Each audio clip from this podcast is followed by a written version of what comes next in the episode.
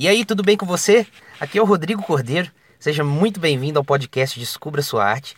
E no episódio de hoje eu vou te contar como acabar com ela, a tão temida, a tão famigerada, a viciante dona preguiça.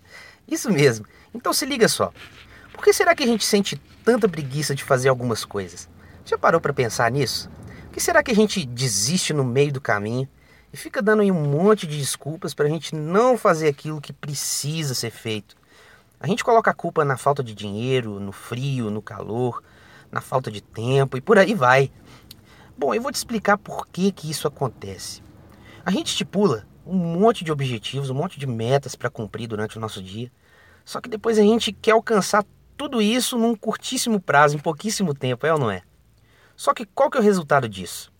A gente não consegue cumprir tudo, a gente acaba não alcançando aquilo que a gente realmente queria, acaba aí se frustrando e acaba não fazendo aquela atividade que a gente estipulou realmente para fazer. Você já viu esse filme antes? Pois é. Você deve estar aí se perguntando agora, Rodrigo, como é que eu faço então para acabar com essa jossa na minha vida? Para eliminar esse mal de uma vez por todas, o que, que eu faço? Bom, fica tranquilo que eu vou compartilhar com você agora. Eu vou te contar de uma técnica, de uma prática muito conhecida que pode ser feita por qualquer pessoa em qualquer momento da vida. É o método Kaizen, uma técnica japonesa também conhecida como princípio do um minuto. Eu vou te explicar agora como que ela funciona. Essa técnica ela consiste em dois passos.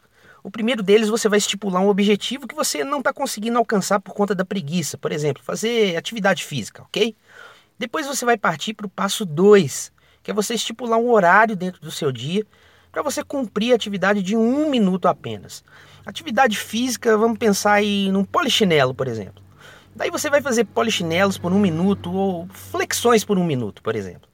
Aí você faz naquele tempo, executa aquela atividade por apenas um minuto e não faz mais absolutamente nada em relação à atividade física naquele dia. Esse é o segredo. Daí você pode me perguntar, Rodrigo, mas isso não é nem um pouco eficaz. Fazer atividade física por um minuto não vai fazer eu emagrecer, por exemplo. Mas é aí que você se engana. O Kaizen vai permitir que você mensure o seu progresso. E por que, que isso é importante?